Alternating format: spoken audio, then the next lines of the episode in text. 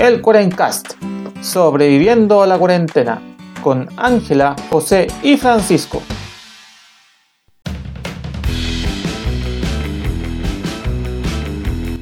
Buenos días, buenas tardes y buenas noches a todos los amigos del internet que nos acompañan en esta nueva semana del Cuarencast. Aquí sobreviviéndole, ya no sé aquí, solo, solo vivo. Vivo y luego, luego pienso o hago lo que sea, lo ya habla José, soy anfitrión del programa, acompañado como siempre de mis queridos amigos a la distancia, porque no queda de otra, eh, Ángel y Francisco. ¿Cómo están, chiquillos? ¿Cómo les va esta semana? Hola José, hola Pancho. Aquí estamos igual que tú, pues sobreviviendo ya. Sé que estamos en cuarentena, ya lo, internalicé, pero los días se volvieron igual que el año pasado, todos iguales. ya no. Ya si no fuera por el podcast, no me acuerdo qué día es, pero bien, con ánimo en encontrarme con ustedes, como digo siempre, el cable a tierra necesario, así que con harto ánimo de otra nueva aventura junto a ustedes. Y por allá, Panchito, ¿cómo está la cosa? Excelente, hola Ángela, hola José. Por acá bien también, una semana que pasó volando, no como siempre me da lo mismo que la Ángela, a pesar de que no estoy en cuarentena, igual siento que los días son medio parecidos unos de otros, pero igual tratándole de poner el aguante a la vida para salir de esta mejor que como uno empezó. Esa es la, idea. Y listo para un nuevo episodio con los chicos del 40 A ver qué nos trae de, interesante esta semana. Exactamente, porque esta semana están. a ver, a ver chicos, descríbanme ustedes el episodio. Yo, yo de aquí, para mí esto es una sorpresa. Oh, es una sorpresa. Ajá. No, es que estuvimos hablando como de todas las cosas que han pasado y nos dimos cuenta que que el último tiempo igual han, habido fakes, errores. Y nos llevamos a plantearnos así como si los errores en realidad son parte del día a día, siempre nos mandamos algún condor o alguna cosa. Eh, averiguar un poco más así como cuáles han sido los grandes fails en la historia o, o cosas que se que pensaban que iban a ser la panacea y terminaron en un completo fracaso o cosas que pensamos que eran un fracaso y no terminaron en fracaso Así que nuestro capítulo de hoy día más que nada se va a dedicar a los grandes errores que han habido a lo largo de toda la historia de, nuestra querida humanidad. Y algunos se resultaron ser un verdadero desastre que hundieron a la gente y, algo, y algunos otros un exitazo descomunal. Sí, como toda la vida, puede que te vaya bien, puede que te vaya mal, pero hoy día vamos a tomarnos con humor los errores, porque no, no, no todo lo que es malo hay que verlo así un tanta... Ah, que porquería, ¿no?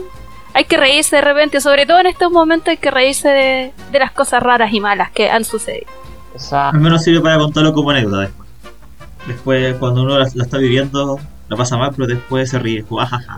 Sí, esa es la actitud que hay que tener. Claro, como ahora. sí. Así que démosle, pues, chiquillo. Empecémosle. Vamos.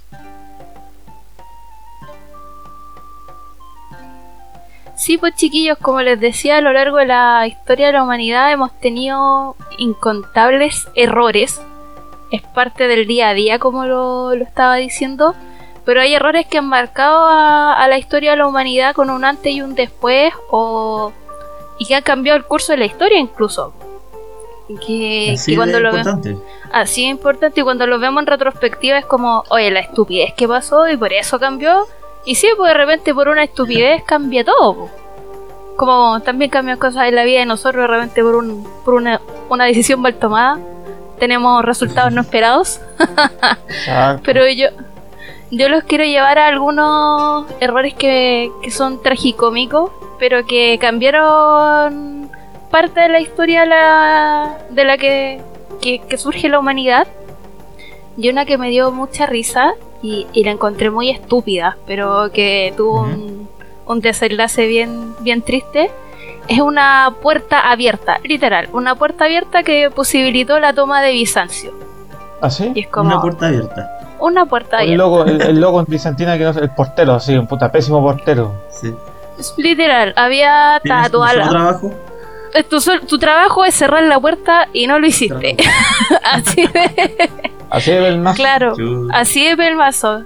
Claro, cuando fue la, la, toma de Bizancio en 1453, eh, estaba el Imperio Romano estaba fortificado, era todo, todo cerrado, no, nadie nos va a invadir.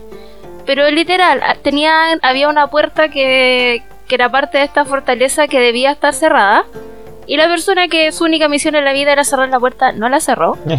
y los turcos otomanos se dieron cuenta de que, oh, hay una puerta y lograron invadir Bizancio. Y ahí, upsi, upsi, y ahí nos fuimos a la B, cambió toda la cambió la historia, pues hay un cambio en la historia de la humanidad. Ahí es cuando va el Imperio Romano de Oriente, que era el, último gran imperio que quedaba en pie. Y claro, ya acá empieza todo el también tiene su, su lado positivo porque los turcos otomanos también tenían su cultura, hubo como una conexión entre Oriente y Occidente pero es chistoso que por algo tan simple como una puerta se haya logrado, pues. Si los romanos tenían todo para ganarla, o sea, tenían la media fortificación, estaban así súper victoriosos, aquí nadie nos saca, y una fucking puerta. dándole aguante y se le, falló ese puro pequeño detalle. Un detalle y se fueron a la vez. Y con ello todo el imperio se fue a la vez, chiquillos. Todo, todo se derrumbó. así que, así que ya saben, si van a salir, revisen que estén todas las puertas cerradas. una medida de seguridad que no está de más. Eso, eso siempre es importante. no, siempre uno tiene que revisar que, que se bien la puerta, si no. Pueden ocurrir errores. Como en este caso no, no te van a invadir, pero te pueden robar, así que... Tu imperio se puede romper. sí, claro, tu, tu, propio imperio se va a ir a la vez, te van a robar todas las cosas y va a llegar en la calle. son cosas que pasan y son cosas que pasan más seguido de lo que uno cree. El otro error que también marca un cambio, pero así radical, en, no radical, pero súper importante en la historia de la humanidad, está a cargo de nuestro querido Cristóbal Colón. ¿Por qué? ¿Qué hizo el señor Cristóbal? ¿Eh, ¿Malinterpretó un pasaje de la Biblia? ¿Qué es lo que es eso? ¿Qué es lo que es eso? No, pues en 1492 cuando Cristóbal Colón por fin consiguió que lo financiaran, anduvo rateando por todas partes y nadie lo quería apoyar en su mm. en su empresa, que más que nada él quería encontrar una nueva ruta para llegar a las Indias, para poder tener una ruta comercial más expedita y más, en el fondo más barata que, que la que ya existía pero a Cristóbal Colón parece que no le iba muy bien con las matemáticas y con la interpretación de los mapas y todo el tema, porque calculó mal, po, y terminó llegando a América. a América, muy bien. Claro, pues, y bueno, todos sabemos la historia que él juraba que cuando había llegado a América había llegado a las Indias y todo, pero después obviamente se dio cuenta que él no, no creo que él en sí se haya dado cuenta, sino que después con el tiempo se dieron cuenta que no eran las Indias, sino que era un nuevo continente. Totalmente diferente y nada que ver. Nada que ver, así que nuevamente chiquillos hagan bien los cálculos cuando vayan a salir, sobre todo tu Pancho que tienes el privilegio de poder salir en este momento, escabear el mapita, ahora tenéis GPS, así que si te perdís es porque tenéis muy mala wea. Pero también pasa, nos pasó en terreno con los profes. pero pero puede pasar. Un error, un pequeño, acá no creo que haya sido un pequeño error de cálculo, fue un error de cálculo bien, bien garrafal. Ahí se comió un cero, o le faltó una coma. claro, así como son mil, no, son diez mil, claro. Así que para mí esos son como dos grandes errores históricos que cambiaron el, el curso de la humanidad. Y el tercero eh, es más reciente, ya sería como más contemporáneo. Es lo que da inicio a la Primera Guerra Mundial. Que todos sabemos que es porque mataron al archiduque Francisco Fernando, bla, bla, bla, bla. ¿Mm? Pero el punto es que él cuando viajó a, a Sarajevo, él no tenía idea que, que en, ese lugar había una organización nacionalista que obviamente estaban en contra de, todo, como los imperios, en este caso el imperio austrohúngaro. Ya se fue a meter súper confiado de que la, estaba haciendo la raja. Cuando terminan matando, este mismo grupo nacionalista que estaba en contra de todo lo que representaba el imperio lo termina matando. Y el asesinato, que entre comillas es como un fail, eh, desencadena en toda la guerra mundial y todo el cambio que hay después con la primera guerra mundial, pues se caen imperios, se generan nuevos países eh, y todo lo que sabemos de la primera guerra mundial, porque modificó muchas cosas de la historia de, aquel entonces. Pues. Si el archiduque hubiera sido un poquito, o su informante hubieran sido un poco más vivos, por decirlo, hubieran sabido que había una organización nacionalista que no los quería ahí, pues probablemente, bueno, yo creo que la guerra igual hubiera empezado, pero hubiera sido como por algo más no tan tan puntual como como el asesinato, ¿cachai? Mm. Así que... que... también hay que destacar que en ese periodo todos andaban buscando la, menor la menor provocación sí, para estaban todos preparados, así como cualquier cosa y esto fue como fue la excusa perfecta pero si no lo hubieran matado, capaz que hubiera sido otra cosa, pero algo tan simple como el no estar bien informado de, otro nuevamente, del lugar de donde vas, te, te cambia todo, vos, ¿cachai? Claro. Es un... Ahí fue culpa de la gente de viajes que no, no eligió bien el destino. Eh, claro, no, y de seguridad y todo, pero los pelmazos no, no, no cacharon, pues. Y bueno, ya ahí tuvimos que... ¿Qué malo podría pasar? Bueno, terminamos en una primera guerra mundial. Qué lindo. ¿Qué podría pasar? Vivan los errores. Eso como a nivel ya de, la historia. Pero ustedes, chiquillos, tienen algún otro error, a lo mejor no histórico, pero que, que sea chistoso o tragicómico.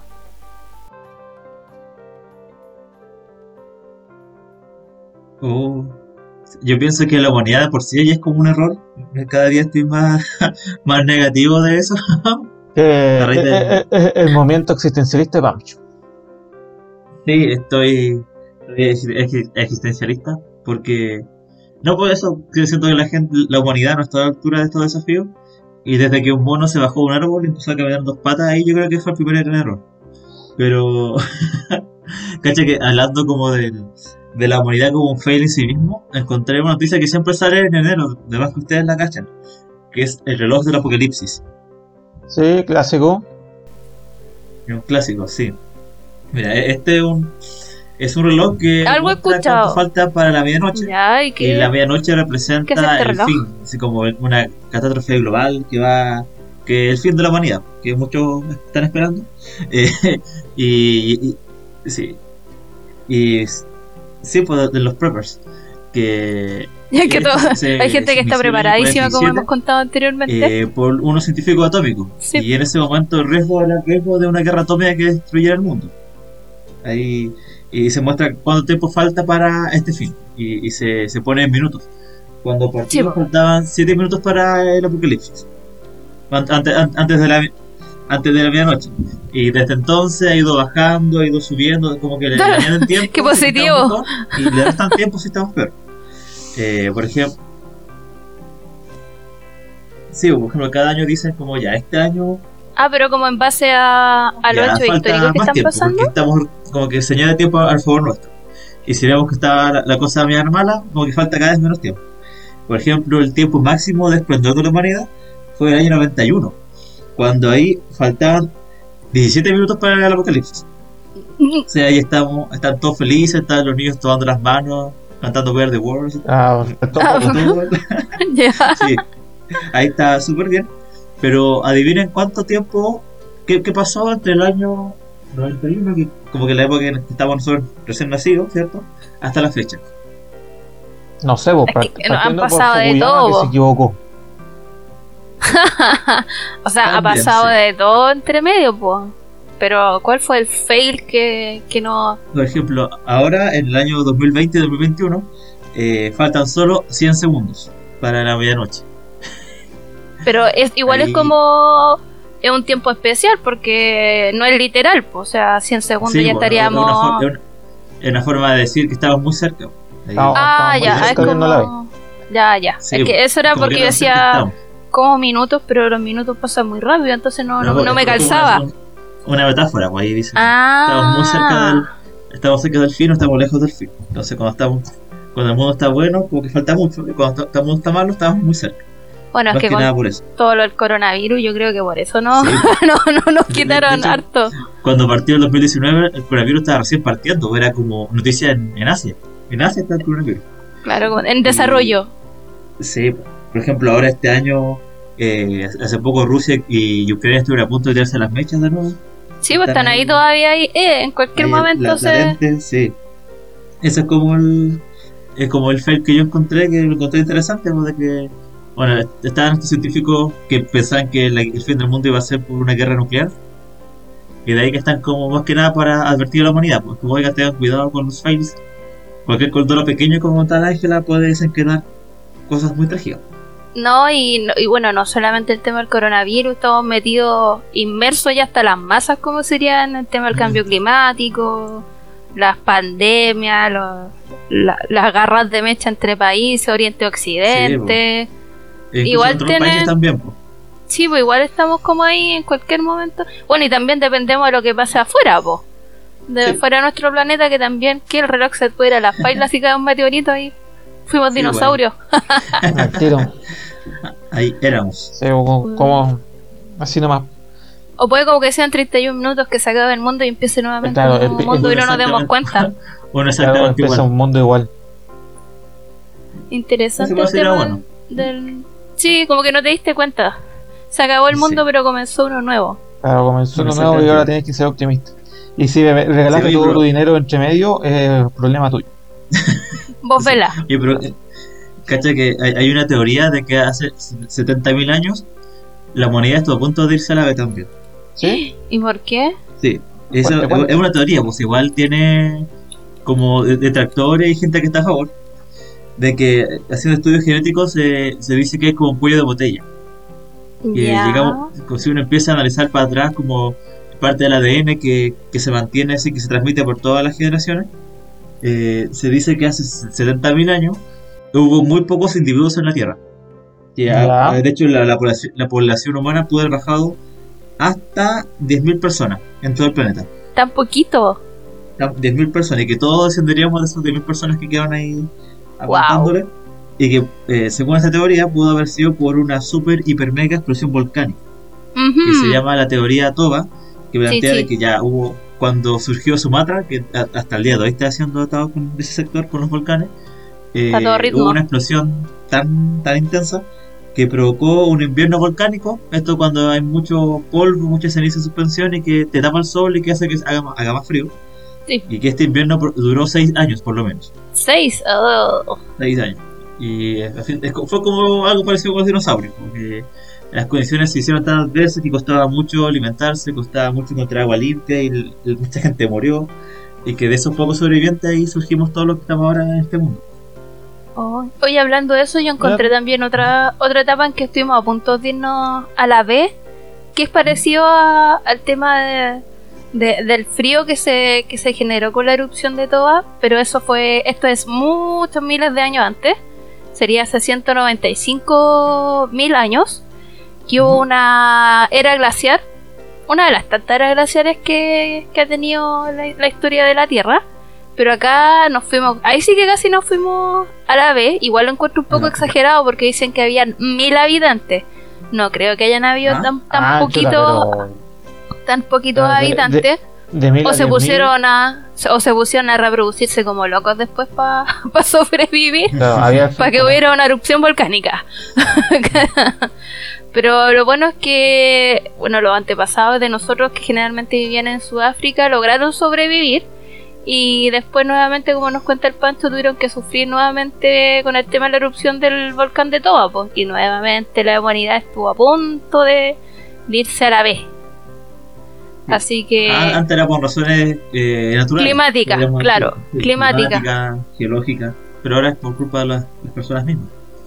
Sí, pues ahora si nos vamos a la vez, pues va a ser por culpa de nosotros mismos. Por lo mismo amenaza de la guerra nuclear está latente. Y ya no es solo la guerra nuclear, están las guerras biológicas, que yo creo que es mucho más. ¿Qué, qué más evidencia que el coronavirus? Que un simple virus puede dejar la escoba. Ahora con la modernidad ahora que te manden una carta con ébola. o, la, o, el mal, chiste de un, mandarte una carta con talco diciendo que ébola. Claro. Oh, ¿quién hace eso? Ah, lo han hecho, yo creo. Además, así como pegarte un sustito. es, una, broma común en algunos sectores de gente eh, pelmaza. Oh, pero bueno, ya me diste una idea, José, para mandarte una cartita. no, no es problema. Una postal.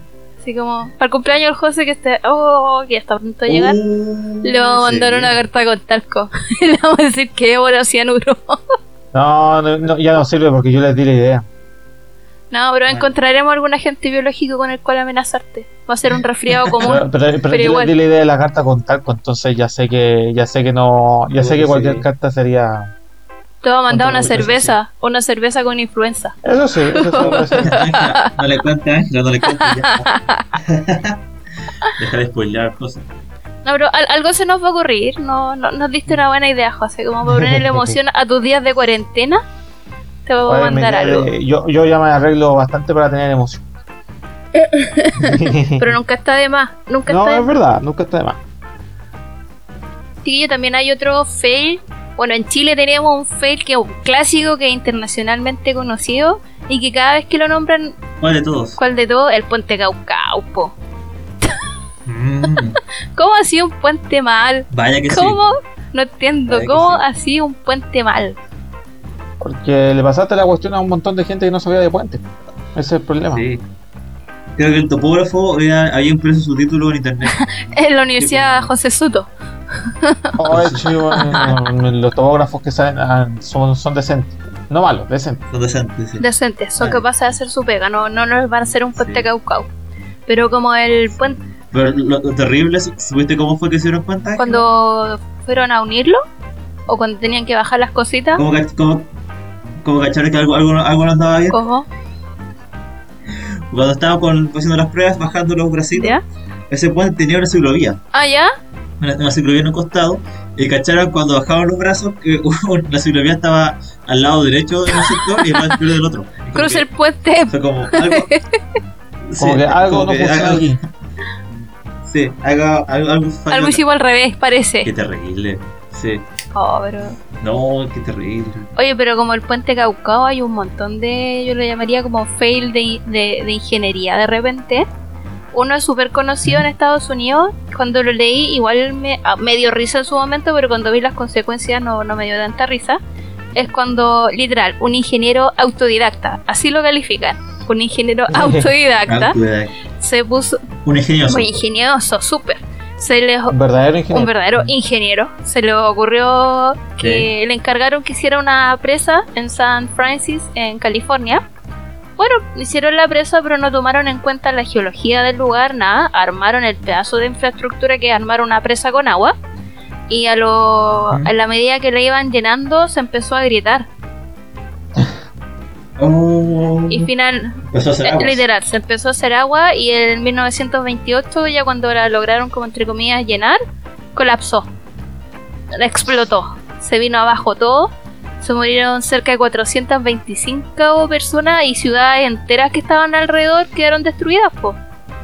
Sí, pues si se te cae una esa voz es brutal. Así que todo por culpa de un ingeniero autodidacta y porque algo tan simple, o, sea, no es simple, pero ahora es súper común para nosotros, es como cuando se va a hacer una construcción de este, de este tipo, lo primero que hacís es un estudio geológico de dónde mierda estáis construyendo vos. ¿Cachai? En esos años, en 1926, cuando empezó la cuestión, no se hizo. Así que a partir de eso los oh. gringos fueron como, no, sabéis que cada vez que hagamos algo vamos a vamos a hacer un estudio geológico para que no nos quede la, nuevamente la, la patada. Y un estudio del tipo que lo, va a construir pues, y lo va a diseñar. Sí, pues fíjate en el currículum de quién te va a construir la cuestión. Pues. Otro ahí. Pues. Otro que igual es como tragicómico, lo encontré y es muy estúpido, si esa es la cuestión. Todos conocen el famoso Big Ben de Londres, ¿cierto? Sí, la sí. Bueno, cuando hicieron la campana, que es en el fondo la que suena cuando marca la hora, la primera campana la les costó un mundo instalarla porque está en altura, es súper pesada, y cuando hacen la prueba de, hacerla sonar, se hace trizas. ¿Mm? Se les va la vela campana y es como, chuta, ya algo hicimos mal. Pescaron los restos de la campana, la fundieron, la volvieron a hacer, vuelven a hacer la, la prueba y nuevamente se les hace bolsa la campana. Y es como ya que estamos haciendo mal. Uh. y era algo tan. Está pasando acá. Y era tan simple que el, el percutor, que el que tiene que hacer sonar la campana, era demasiado pesado. Era como 10.000 veces por. Estoy exagerando porque no tengo la cifra exacta. Pero era como 10.000 veces más pesado que la propia campana. Entonces el solo hecho de tocarla la destruía. Estaba haciendo haciendo iba a durar mucho la campana. No, pues, así que ahí hicieron los cálculos nuevamente, se dieron cuenta que la habían cagado, literal. Así que ya hicieron un percursor más chiquitito y gracias a eso hasta el día de hoy el Big Ben logra seguir funcionando. Así que... Siempre hay... Errores de cálculo. Los errores de cálculo pasan en los rincones más, más, más comunes de lo que uno cree. Sí, y lo otro que también me, acordó algo que pasó acá en Chile, no sé si se acuerdan que con Bombo y Platillo el 2005 vamos a tener trenes al sur de Chile, se gastó mucha plata, oh. duró... Ah, vamos a tener los trenes al sur de Chile que habíamos sacado antes porque sí. Claro. Y ahora los vamos a volver a llevar porque se nos, se nos, ocurrió la idea de que había que volver a poner. Claro, pues lo, eh, la cuestión duró dos años nomás, el 2007 de nuevo los sacaron y eso me trajo, me recordó algo que pasó en, Francia hace poquito tiempo. Eh, invirtieron 15 mil millones de euros como para renovar toda la flota de trenes que, que ellos se manejan harto con el tema de viajar en tren. Pero a la hora de llegar los trenes se dieron cuenta que no habían calculado bien el ancho y los trenes no caían en las estaciones. no caían, eran muy anchos y gastaron 15 mil millones de euros y ya quedaron los trenes tirados tuvieron que seguir ocupando los antiguos. Así como, ¿qué son 15 mil millones de euros? No son nada. ¿Pero cómo? Es como, oye, si te el pedido, no, viste si la opción funcionaba. Claro, no viste si te caía. Así como, no, si. Típico cuando compráis un mueble de repente, no, si va a quedar súper bien. Lo vais comprando, chuta, me, me, pasé, vos. de una. Sí. Estaba medio pulgadas y no centímetros. Claro, una cuestión así. Una cosa y otro error, ya, ya son dos clásicos chilenos, uno que es el que todos tuvimos que sufrir con él, fue el famoso Transantiago, chiquillo. Oh, pero ese fue, un gran momento de la humanidad. Oh. Sí. De, esos momentos para no olvidar por lo imbécil que fue. Por lo imbécil fue. otro, está dentro como otro de los condoros chileros, por decirlo. Que la, la teoría la, del funcionamiento era la raja pero no se dieron cuenta que había que implementarlo de, a poco y todos nos acordamos que el primer y segundo día cuando parte esta cuestión fue un caos. La gente colgando. Como un domingo y no, no, se, no pasaba ni una micro. Claro, y la gente así como atiborrada, colgando nuevamente de los buses y sin saber a dónde mierda en verdad iba a dejar el bus, pero lo tomaban por inercia. Sí. Y el otro. Qué terrible, yo me acuerdo Y el otro que, que, me da risa porque te, quedó como el dicho acá en Chile, que es la famosa casa Copeva. ¿Se acuerdan de las casas Copeva? Las que se llovían. Sí, pues. Entonces ahora cuando hacía algo así como medio charchita, si no, es Copeva. es, como... es Copeva nomás, si no, no me dio para tanto. Claro, pues el 90. Tu empresa es sinónimo de mala claro, o cuando hacía algo dicen que es Copeva es porque es mala calidad. Sí, pues en 97 varias familias santiaguinas tuvieron que sufrir porque la construcción de sus viviendas, que lo que más triste que eran viviendas sociales, que hay gente que necesitaba con urgencia una solución habitacional, eh, fueron hechas como la gran, ¿cómo lo puedo calificar? Como las pelotas fueron hechas. Yo creo que ocuparon como el material que les sobró de otra construcción y con la primera lluvia se, se hicieron aguas. Se fueron para abajo. Sí, le pusieron nylon, encima, para que no, se llovieran, ¿cachai? Ah, eh, eh, esa fue la solución brillante, ya pon ese, plastiquito Un encima. plastiquito, esto nos va a salvar, mm. ¿cachai? Y tuvieron que finalmente todas estas personas las tuvieron que, a los 647 vecinos de una, que fue en Pudahuel esto, tuvieron que indemnizarlos con 1.500 millones de pesos a estos 670 y tantos vecinos para que pudieran postular o, comprar una nueva vivienda, pues, ¿cachai? Sí, no, se fue, fue, Se fue un desastre, Y en Chile quedamos con eso, cuando les decía cuando hacía algo malo, así como a medio morir saltando. No, mi invento, mi, mi, construcción es copeva nomás, no, no, le den para tanto, no le den color. No, no, no, da, no da el presupuesto para algo mejor. Sí, y el último. destacando que Copeva se llevó buena, plata, por eso. O sea, pues yo creo que la indemnización para ellos fue el, el vuelto del pan. Bueno, el clásico de Chile, pues. Que, en, Chile te mandáis un condoro, para que una, una multa irrisoria y, y, el catch que te queda en el bolsillito. Somos un, un país generoso en cuanto a eso, ¿o no? Demasiado generoso, quise diría yo. Y el último error que a mí me encanta porque fue como por... No es un error, sino que es como por un olvido, una coincidencia de la vida. Es algo que da origen a algo que nos ha salvado muchas vidas hasta el día de hoy. y que tiene que ver con el descubrimiento de la penicilina. ¿Ustedes saben cómo surgió la penicilina? Sé que en realidad me acuerdo que me lo han contado varias veces y se me olvida cada cierto tiempo. José, tienes que ir a ver al médico, tienes problemas de memoria. Urgente. Ah, ya, bueno, médico. Yo, creo que después de esta vez nunca se me olvidará. Más te vale, José, que no se te olvide. No, probablemente se me olvide mañana, así que tranquilo. No, tiene que. Pues lo veo en el siguiente, José, ¿verdad? ¿Cómo se Oh, no, se me olvidó. no, el, el origen de la penicilina, que es el antibiótico que más vida ha salvado eh, el último, el último siglo, tiene que ver con un olvido. Así es siempre, con un olvido. El famoso Dr. Fleming tenía su, su laboratorio donde hacía sus experimentos y él se fue de vacaciones, pero antes de irse de vacaciones se les olvidó limpiar como un, uno de estos frasquitos donde dejan eh, bacterias o virus, ¿cachai? Que los dejan como en cultivo. Se les olvidó limpiarlo y se fueron. Después volvió y se dio cuenta que dentro de este, de este frasquito, en donde él había dejado bacterias o cosas, bacterias por decirlo, el nombre general no, el nombre específico no, no lo tengo, se dio cuenta que había crecido un honguito que había matado a esta bacteria, que era una de las bacterias que generaba como infecciones importantes en las personas, y voilà, hizo como, oh. eh, ya sacó el honguito, ¿cómo se comió esto? Uh, y se dio cuenta que este honguito eh, era capaz de matar las bacterias y que obviamente le iba a servir para matar las bacterias con las que él estaba luchando, lo procesó y generó la penicilina. Y ¡pum! Salvó a la humanidad de morir de múltiples infecciones. Y cambió la, una revolución dentro de la medicina, pues.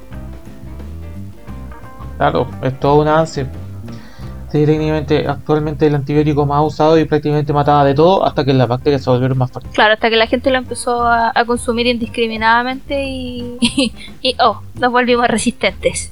Pero bueno, después se generaron nuevos antibióticos y que eso es lo, lo bueno, pues, Pero por parte de un olvido tuvimos una revolución en la medicina y en, y la sobrevivencia de las personas a lo largo de la historia por enfermedades pues, infecciosas. Esa es la palabra.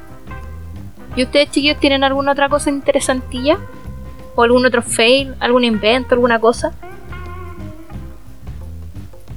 Eh, en mi caso, soy ya para entrar allá al cierre del episodio, esos los clásicos como fails empresariales de gente que, oh, tenía un gran negocio y por tomar una pésima decisión... El monorriel. Eh, una muy mala idea. Claro, así, se tenía, tenía dinero. el autodomero también. Claro, el automóvil, eh, eh, ese, ese, es un gran ejemplo, así como, perfecto, tengo una buena empresa de automóviles, pero le voy a dejar el diseño de, un auto completo pelmazo que, que por mucho que, por mucho de que tenía necesidades bien específicas y bien útiles, la llevó a un plano de diseño completamente estrafalario y, e idiota, que hizo un auto completamente inservible. Pero la idea no era mala, hay que ser Los resultados no fueron los esperados. El, diseño, yo creo, yo diría ahí que el diseñador era un poco el loco, pero ese ya es, otro tema.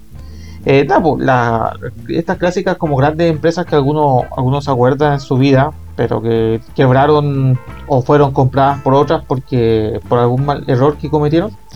Bueno, eh, la primera que se me viene que es la famosa Kodak. Yo me imagino que se acuerdan todavía ustedes, gente vieja que. sí, por el rollito para la foto. Kodak. Claro, rollito para la foto. Que eran. La, Kodak, bueno, obviamente una de las principales empresas de fotografía del, planeta en su tiempo momento. Fue una de las primeras que, que inventaron una cámara digital con el 70 en los 70. En los 70. ¿En los 70? Ah, en los 70 llegaron a que mm, sumamente adelantados de que ya tenían una, una primera era una primera cámara digital. Pero fueron como, ah, ya chao, no, no, no pesqué esta cuestión, no va a funcionar si el, rollo es lo que funciona. Bueno, al avanzar las décadas, obviamente mucha el avance de la fotografía digital empezó a crecer más, más y más y Kodak quedó ahí rezagado, eh, rezagada y después y, tuvieron que declararse en quiebra hace un par de años atrás porque a veces cuando tuvieron cuando tuvieron la tecnología y pudieron haber sido disruptivos no no lo hicieron. Les dio miedo claro les dio miedo porque también eh, claro eran los 70 80 bueno la cámara le inventaron en los 70 pero pero todavía la, la tecnología de cámara siguió fuerte hasta los 90 sí, más o menos ya en los 2000 cuando parte la, la, el boom digital y ahí ellos no, no supieron eh, desarrollarse por mucho más de que, lo hubiesen intentado. Otra, otra de las empresas también tradicionales, yo, yo creo que todos se acuerdan de los grandes celulares Nokia. Bueno, indestructible. el, ladrillo, el ladrillo. Décadas, sí. Claro, porque que también tuvieron un tema con, con cómo pensar el negocio.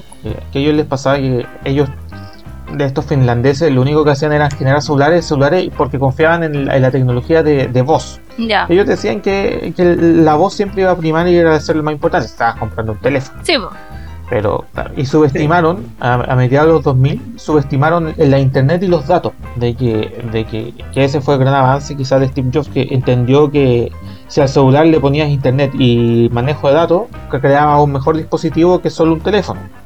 Bueno, Nokia no entendió eso, siguió preocupándose sobre la voz. Y obviamente eso terminó que cuando, cuando el mercado cambió quedaron ahí votados. Rezagados de nuevo.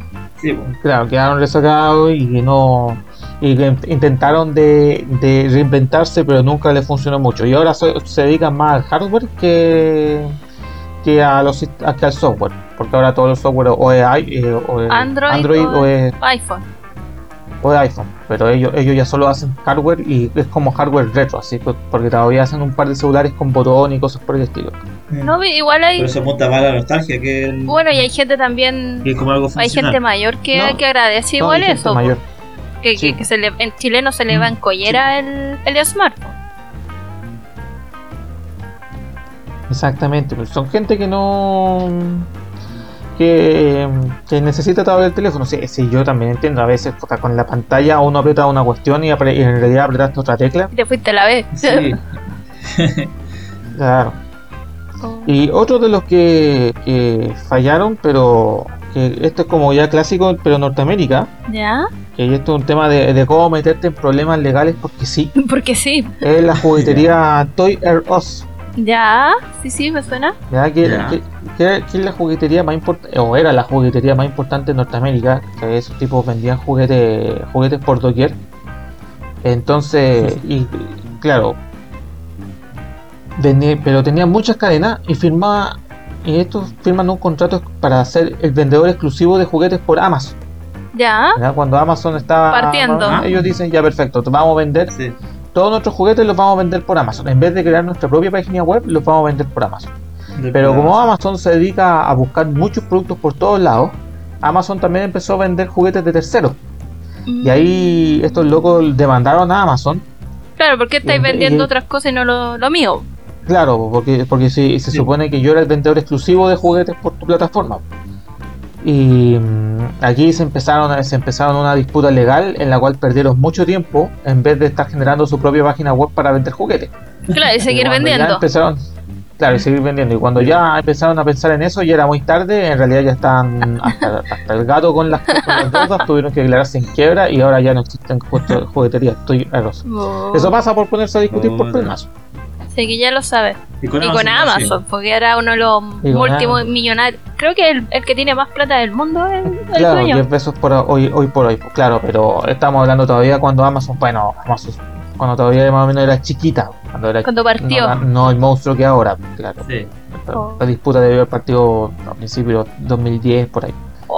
Y eso, así como tres historias de, gente que se puso a discutir con lo que no debía o que simplemente, simplemente eh, cuando tuvo, cuando tuvo la gran idea de, de poder avanzar hacia adelante, decidió sí, quedarse ahí nomás y decir nada. Hay bueno arriesgarse de repente. Sí, qué bueno puede Oigan, chiquillos, y. Sí, pues. ya, ya, ya, se dieron cuenta que Kodak, que era una yo creo que una de las más icónicas, uno cuando se acuerda de las fotos cuando es chico, es Kodak. Es como el, el álbum de fotos que te pasaban cuando iba a revelar, decía Kodak. Es más que evidente que, de repente hay que tirarse a la piscina nomás y, e innovar, po. Sí, Sí. Y chiquillos, yo como ya para ir cerrando el, el capítulo, quiero hacer como un punto aparte, por decirlo. Y, y quiero que, que entre comillas le dediquemos este capítulo a una persona que la semana pasada partió y que creo que a nosotros lo personal nos marcó nuestras fines de infancia, principios de adolescencia, que es el creador de los títeres de 31 minutos. Que a los 44 años falleció, don Armando Jofre. Falleció producto del COVID, así que qué más atingente a lo que estamos viviendo. Y darle las gracias porque a mí lo personal 31 minutos marcó una época de mi infancia y adolescencia y hasta el día de hoy sigo cantando las canciones. Yo creo que ustedes también. Sí, es verdad. No, no, no, simplemente eso, o sea, el, modelo de comedia, eh, la conciencia que tenía también, sobre todo medioambiental en un principio, pero que también se fue, se fue eh, permeaba en, el resto de los chistes con, otros temas. Y, claro, yo todavía sigo fastidiando con a la gente con un dinosaurio peluche y tiene cierta relación con eso. Sí, pues. Así que, pucha, un, un homenaje a, esta, este. Para mí es un genio porque se le ocurrieron todos los títeres, todos los personajes. Y bueno, todo el equipo también de 31 minutos que, que le daba vida. Pero gracias a él están los personajes. Entonces, es una pérdida al, al mundo la entretención de los niños y de los jóvenes también. Y pucha, tomémosle, démonos cuenta que alguien joven, por 44 años, falleció producto del COVID. Así que con mayor razón tenemos que seguirnos cuidando.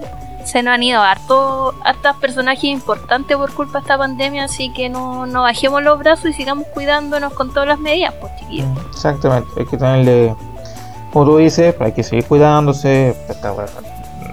El, el, bicho va a continuar y mientras las vacunas sigan llegando de a poquito, va con, que se sentados eh, nomás, esperen. O nos muestren gráfico, gráfico oro mal hecho. Claro, y, el gobierno va a seguir mostrando exactamente esos gráficos así como, no, si vamos bien así, pero le quitaste en la escala del X y del Y, le quitaste como 8 cifras para que la cuestión se vea bonita.